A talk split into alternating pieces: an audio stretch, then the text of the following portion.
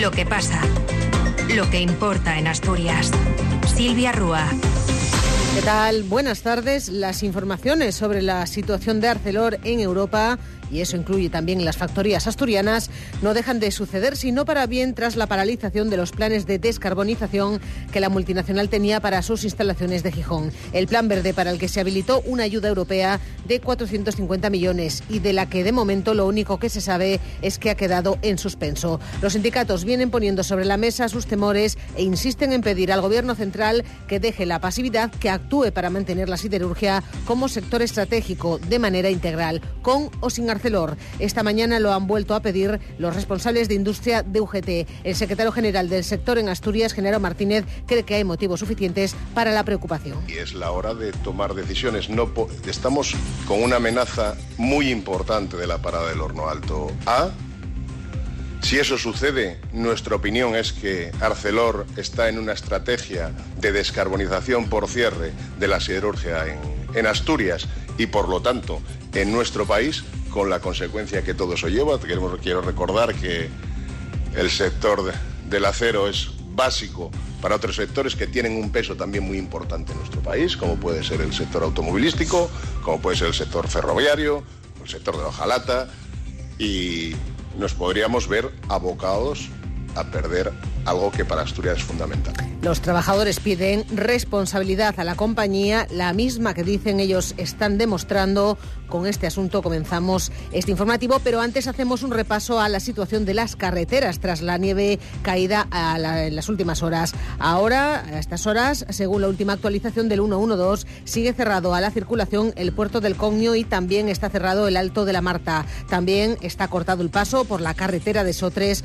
con el límite con Cantabria la carretera entre Poncebos y Sotres necesita cadenas para circular, igual que la vía entre Tielbe y Sotres. La carretera a los lagos de Covadonga también está cerrada al tráfico. Además, hay otros 17 puertos de montaña que requieren el uso de cadenas. Son El Palo, el Pozo de las Mujeres Muertas, San Isidro, Leitariegos, Tarna, La Collada de Arnicio, Cerredo, Alto del Campillo, Valdeprado, Acebo y Tormaleo, Cobertoria, Somiedo, San Lorenzo y Ventana. De momento las estaciones de esquí siguen cerradas y ojo porque estamos en nivel naranja en la zona del litoral por fenómenos costeros por mar combinada del noroeste que puede ser de 6 a 8 metros. Comenzamos así este informativo.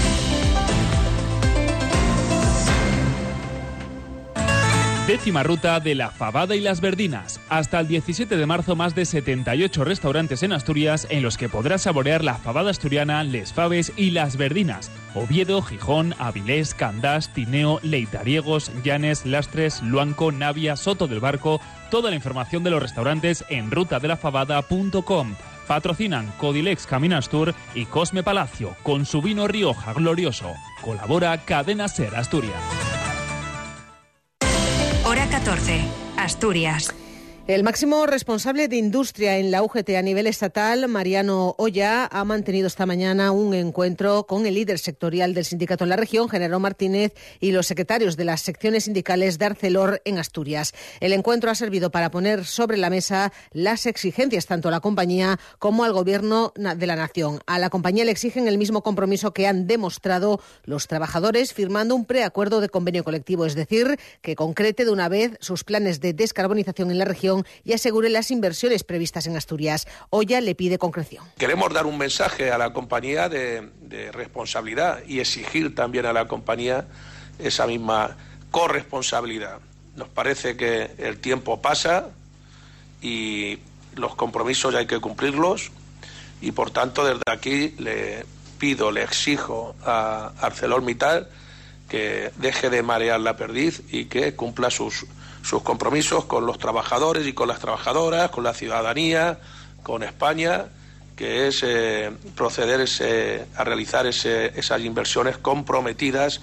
También exigencias al Gobierno de la Nación. Hace falta aprobar de una vez la negociada ley de industria que permitiría al Estado tener instrumentos para blindar sectores estratégicos, como es el caso del siderúrgico, que supone el 12% del PIB asturiano y del que dependen miles de empleos. Porque UGT insiste, ha de mantenerse la siderurgia integral con o sin Arcelor y la ley permitiría al Gobierno intervenir en caso de que fuera necesario, a la espera incluso de la llegada de otro inversor si Arcelor no responde. Género Martínez, el secretario de UGT FICA Asturias, no descarta recuperar incluso en la calle las movilizaciones con el espíritu, dice, de las que tuvieron lugar durante la reconversión industrial, si no se toman decisiones. Esa ley de industria se hace absolutamente imprescindible, se quedó en el cajón de la anterior legislatura, pero en este momento eh, la situación de la siderurgia y de otros sectores estratégicos de nuestro país eh, necesita, precisa de una ley de industria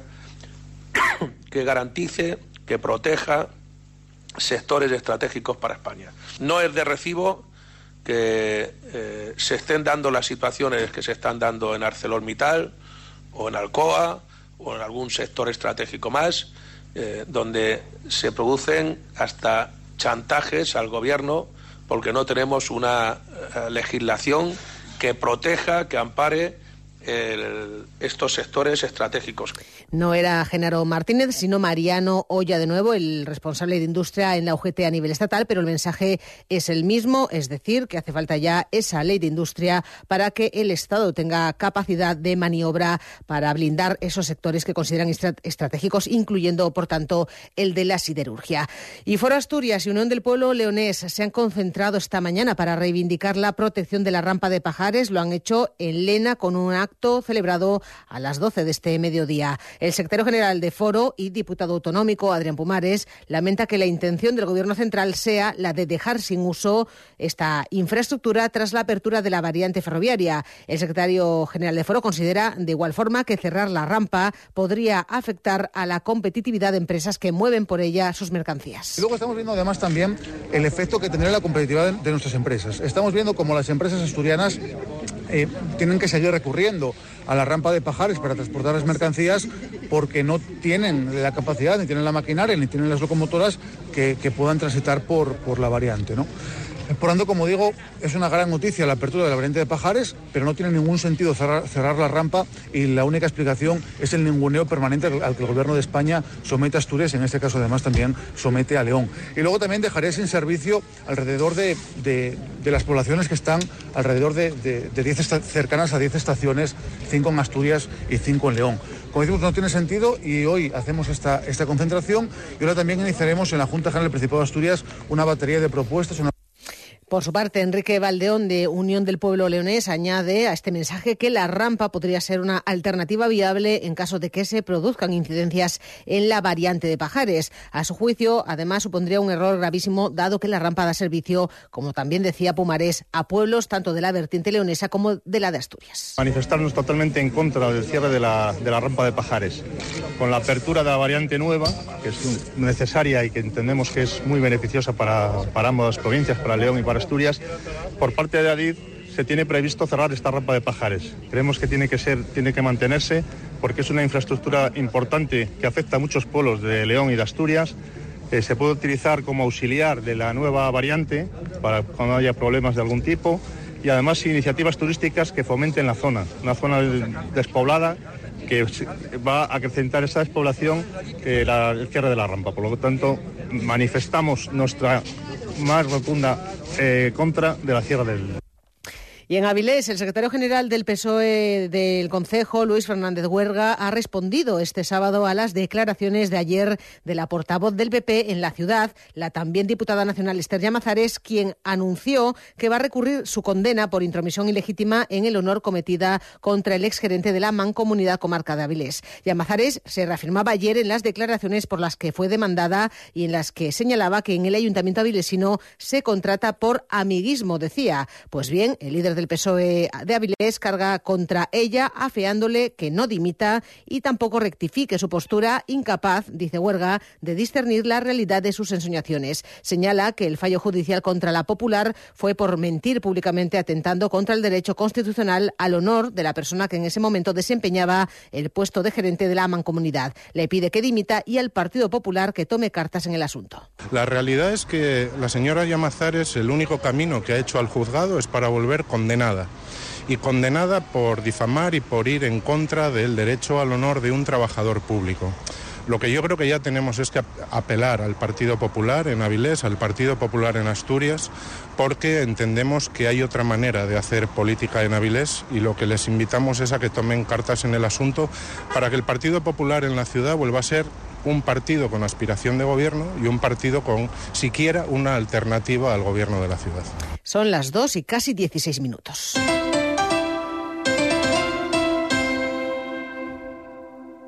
Ser Gijón. ¿Que por qué soy un pluser? Porque puedo elegir entre 8.000 coches en 80 centros en España. Porque me lo llevan a mi provincia y tengo 15 días o 1.000 kilómetros de prueba. Porque si no me convence, me lo cambian o me devuelven mi dinero. Ocasión Plus. Ya somos más de 200.000 plusers. ¿Te unes? Nueva tienda en Oviedo, carretera N634, kilómetros 7,5 meres y en ocasiónplus.com. ¿Crees que todos los sofás son iguales? Prueba un sofá Crenford y cambiarás de idea al instante. Crenford Sofás. Aprovechate de las rebajas de Crenford. Sofás de calidad a precios de fábrica. Crenford Sofás. Diseñamos, creamos y personalizamos el sofá de tus sueños. Crenford Sofás. Carretera Oviedo, Gijón, kilómetro 11, Prubia o crenford.es. Crenford Sofás. Rebajas a precios de fábrica. Cadena Ser. 100 años de radio.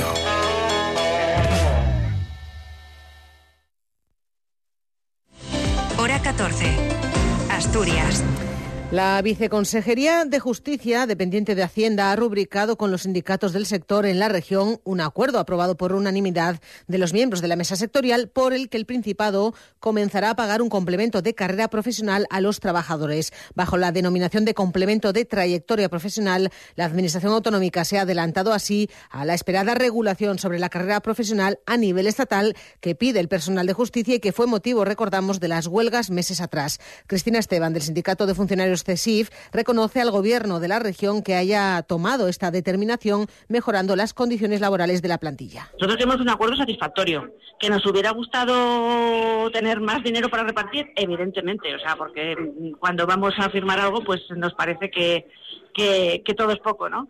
pero creemos que sí, que el acuerdo es, es, satisfactorio porque, porque, bueno, el Principado no tenía por qué hacerlo, las cosas son así, o sea, el Principado eh, podía haber dicho, pues mira, no, no tengo dinero voy a destinar el dinero a otra cosa, y sin embargo, eh, esta reivindicación que teníamos de que eh, somos los únicos funcionarios gestionados por el Principado que no cobraba nada porque Sanidad cobra carrera profesional, que también son cuerpos nacionales gestionados por el Principado, Educación también cobra, cobra de trayectoria profesional, y entonces, claro, nosotros nos sentíamos un poco, bueno, pues, eh, pues discriminados, ¿no? Y en este, en este aspecto hay que, hay que valorar muy positivamente tanto la actitud del Principado. El acuerdo recoge que se va a abonar desde mayo un 75% del primer grado de carrera profesional ya reconocido al resto del personal del Principado y que se extenderá a todos los empleados que acrediten cinco años de antigüedad. A partir de enero de 2025, el compromiso es abonar el 100% de ese primer grado y un 75% del segundo para quienes alcancen los 11 años de antigüedad. La medida sería, en todo caso, transitoria hasta que se reconozca a nivel nacional la carrera profesional para este personal. Los trabajadores beneficiarios los relata Cristina Esteban. Eh, somos cuerpos generales y especiales, somos médicos forenses, gestión procesal, tramitación y auxilio. Somos cuerpos nacionales de Administración de Justicia gestionados por el Principado. El requisito para el cobro va a ser eh, para el grado 1, 5 años de antigüedad y 20 horas de formación y el requisito para grado 2, ah, bueno, aparte de la implicación en la, bueno, cuando se implementen nuevas herramientas, ¿no? Que todos los días, todos los, todas las semanas prácticamente hay alguna novedad en el sistema informático que hay que ver, mirar, aprender cómo se hace o conocer el truco de, del momento para poder aprovecharlo, ¿no? Entonces, eh, el compromiso es de formación para poder llevar a cabo, bueno, esa, esa, esa implantación y ese cambio que va a haber también con, con respecto a la informática. Y la viceconsejera de Derechos Ciudadanos del Principado, Beatriz González, ha acudido esta mañana a un acto desarrollado en Luces y en Lastres, acompañada por el alcalde del Concejo de Colunga, José Ángel Toyos, en recuerdo de Hermógenes Roza y Luis Yera Candás, dos de los 188 asturianos deportados a campos de concentración nazis, donde ambos fallecieron en el año 1941. Se han colocado además cuatro piedras de la memoria para rendir tributo a ambos y también a otras dos víctimas del nazismo originarios del Concejo. Beatriz González destacaba durante su intervención la importancia de conocer la historia para evitar que se repitan actos de barbarie. Queremos hacer el reconocimiento de la lucha por la libertad de los asturianos y asturianas que fueron deportados a campos de concentración nazis, a esos campos del horror y del exterminio. Eh, nosotros formamos parte de una comunidad, la comunidad en Asturias, que no se ha resignado a darle la última palabra al dolor y estamos convencidas de la importancia de actos como este que estamos hoy celebrando en Colunga eh, para conocer la historia. Colocamos los Stolperstein eh, o adecunes de la memoria de tres personas que pasaron por esos horrores y agradecemos a las familias de Luis Ramón, de Fernando Batalla la piedra de la memoria de Hermógenes Roza ha sido colocada en la casa del pescador de Lastres por ser el marinero y ante la imposibilidad de localizar además a su familia. Roza ingresó en Matausen en el año 1941. También se ha colocado otra piedra frente a la casa del agricultor en Luces en recuerdo de Luis Yeracandas, que también fue trasladado a Matausen donde perdió la vida. En Lastres, en la calle Real, se ha colocado en su caso los adoquines en las casas familiares de Luis Ramón, Victorero Barrera y Fernando Batalla Canle el primero marinero fue deportado primero a Mauthausen y después al campo de Gunsen, donde fue asesinado. Batalla también estuvo en Gunsen. Fue asesinado en su caso en la cámara de gas del castillo de Harten en, en septiembre del mismo año, de 1941.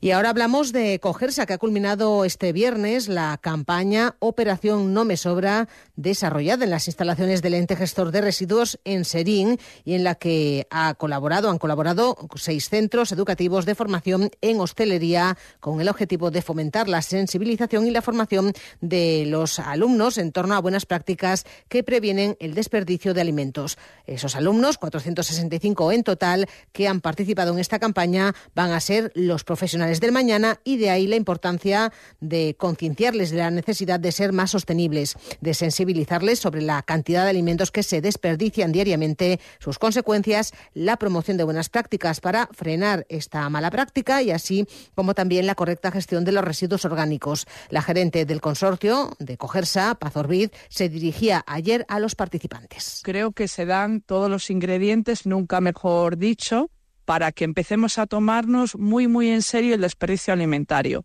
Y la mayoría de vosotros, me imagino que profesionalmente os vais a, dedicar a la, a la hostelería y tenéis que saber que aparte de que tengáis una conciencia ambiental individual, que no me cabe duda que la tengáis, va a ser algo que vais a tener que incorporar en vuestro desempeño eh, profesional, porque va a empezar a haber objetivos legales de reducción de desperdicio alimentario. Y existe ya la obligación a día de hoy, desde en este año ya 2024, eh, de separar los residuos orgánicos también en el ámbito profesional.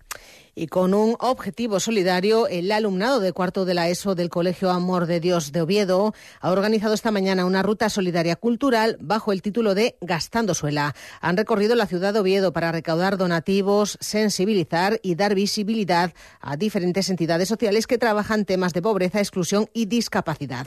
Se trata de la quinta edición de esta cita en la que los participantes han podido conocer comercios con historia de la capital. La recaudación de la ruta irá en esta ocasión destinada a la Fundación Aladina, a ADEPAS y a Duchen Paren Project España. A esta última pertenece Maripaz Hermida. Esta asociación la formamos en el 2008, eh, un grupo de familias que nos dimos cuenta de que eh, la enfermedad de Duchenne, a pesar de que está catalogada como enfermedad poco frecuente, no es tan poco frecuente. Eh, vimos la necesidad de, de, unirnos y de pelear precisamente por la investigación de esta, de esta enfermedad y a unir al unir las familias también aprender a trabajar juntos eh, independientemente del sitio en donde te encuentres eh, tener conocimiento de todo lo que se puede hacer con ellos, de cómo trabajamos con ellos, de qué especialistas, bueno, formarnos un poco todos juntos como, como equipo.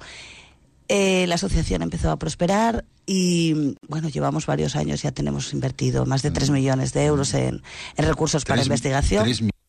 Esto en Oviedo, en Avilé, en, perdón, en Piedras Blancas, en el Centro Cultural Valley, mm, se va a desarrollar, va a coger este sábado a las 8 de la tarde la puesta en escena del último trabajo de Fernando Tejero, Camino al Zoo. Es la historia de una pareja con una falta de comunicación, Tejero que curiosamente estrenó en 2009 en el Palacio Valdés de Avilés, aunque tuvo que echar mano de medicación ya que los nervios, reconocía, le jugaron mala pasada. Y que tanto el director eh, como mi compañero, Julián Villagrán en este caso, les dije, no me habléis, no me digáis nada. Dejadme solo en el, en el, camerino hasta que empiece la función. Y luego el teatro es, cierto que tiene esa magia que una vez que uno pone un pie en el escenario, a mí como por arte de magia todos los nervios se me fueron al garete, ¿no? Áviles, por su parte, está siendo sede hoy del encuentro anual de la Asociación Asturiana Travel Bloggers. La concejala de Turismo Raquel Ruiz y Nadia García, en representación de la organización, tienen muy claros los objetivos de esta cita, dar a conocer a los participantes los principales atractivos turísticos de la ciudad. Hemos elegido Áviles porque cada aniversario lo hacemos en, en un sitio diferente de Asturias para promover un poco el turismo en todas las partes de Asturias y Áviles este año nos encajaba perfecto porque creemos que tiene muchísimo que ofrecer y que es una ciudad que acoge muy bien todo, este tipo de propuestas. El programa del aniversario es muy completo, la verdad. Tenemos actividades por la mañana y por la tarde, que por ejemplo serían pues un taller del bollo, una visita a Portus y una visita al casco histórico de la ciudad. Sobre todo es una actividad de promoción turística pues muy importante para nosotros, que se suman a otras actividades que hemos venido haciendo a lo largo de, de estos últimos años, como por ejemplo son Asturias Travel Bloggers es la primera asociación de blogueros de viajeros de Asturias. Y hoy arranca en Oviedo el 31 Festival de Teatro Lírico de la ciudad con dos títulos muy madrileños. La Gran Vía de Federico Chueca y Adiós a la Bohemia de Solozábal. La premier se hizo el jueves pasado y habrá una segunda representación esta tarde. Son dos producciones, la primera del propio Teatro Campo Amor, la segunda de Donostia Música. Son dos obras casi opuestas, más allá de ese madrileñismo común, como ha resaltado durante durante la presentación el director de escena Ignacio García. La dirección musical corre a cargo de un viejo conocido del público asturiano, Víctor Pablo Pérez, que ha destacado el rigor en su caso con el que se han enfocado ambas producciones. Hay chotis en las dos, hay casticismo en las dos, hay chulos en las dos pero hay una óptica y una mirada completamente diferente. Una es alegórica y la otra es realista, una es brillante y divertida y la otra es sombría, eh, triste y depresiva pero la vida son ambas cosas y la zarzuela también son ambas cosas. Con muchísimos ensayos, con una seriedad, con un rigor increíble. Y esto me llena de, bueno, me satisface de un modo muy especial porque por fin todos empezamos a entender que eh, la música hay que hacerla con rigor. Víctor Pablo Pérez, que fue director titular en los 80 de la Orquesta Sinfónica del Principado de Asturias, se reencuentra con el público de Oviedo tras haber eh, dirigido el año pasado María Moliner. Y no a Oviedo, sino a Gijón, regresa hoy Nando Agüeros. embruja el murmullo del río y del monte con lluvia de mayo me quiero. El artista que va a cerrar la gira de su cuarto de siglo sobre los escenarios con un concierto a las ocho y media en el Teatro de la Laboral, donde va a desgranar las canciones más importantes de su repertorio. Agüeros cuenta con 12 discos publicados, más de 100 canciones escritas y ha colaborado con artistas como Víctor Manuel, Aramalikian, Amancio Prada, Pasión Vega o Diana Navarro, entre otros. Pues con él, con Nando Agüeros, con ese concierto, llegamos casi a las dos y media de la tarde en una jornada en la que el cielo está cubierto con precipitaciones y chubascos generalizados que podrán ser localmente fuertes e ir acompañados ocasionalmente de tormenta. Recuerden que estamos además en nivel naranja por fuerte oleaje en la zona del litoral y que además hay que utilizar cadenas en 17 puertos de montaña. El conio está cerrado al paso de vehículos, igual que la Marta. Les dejamos ya con la información nacional e internacional. Recordarles, eso sí, que a estas horas tenemos en el centro de la región 9 grados. Continúa la información, por tanto, en la cadena SER.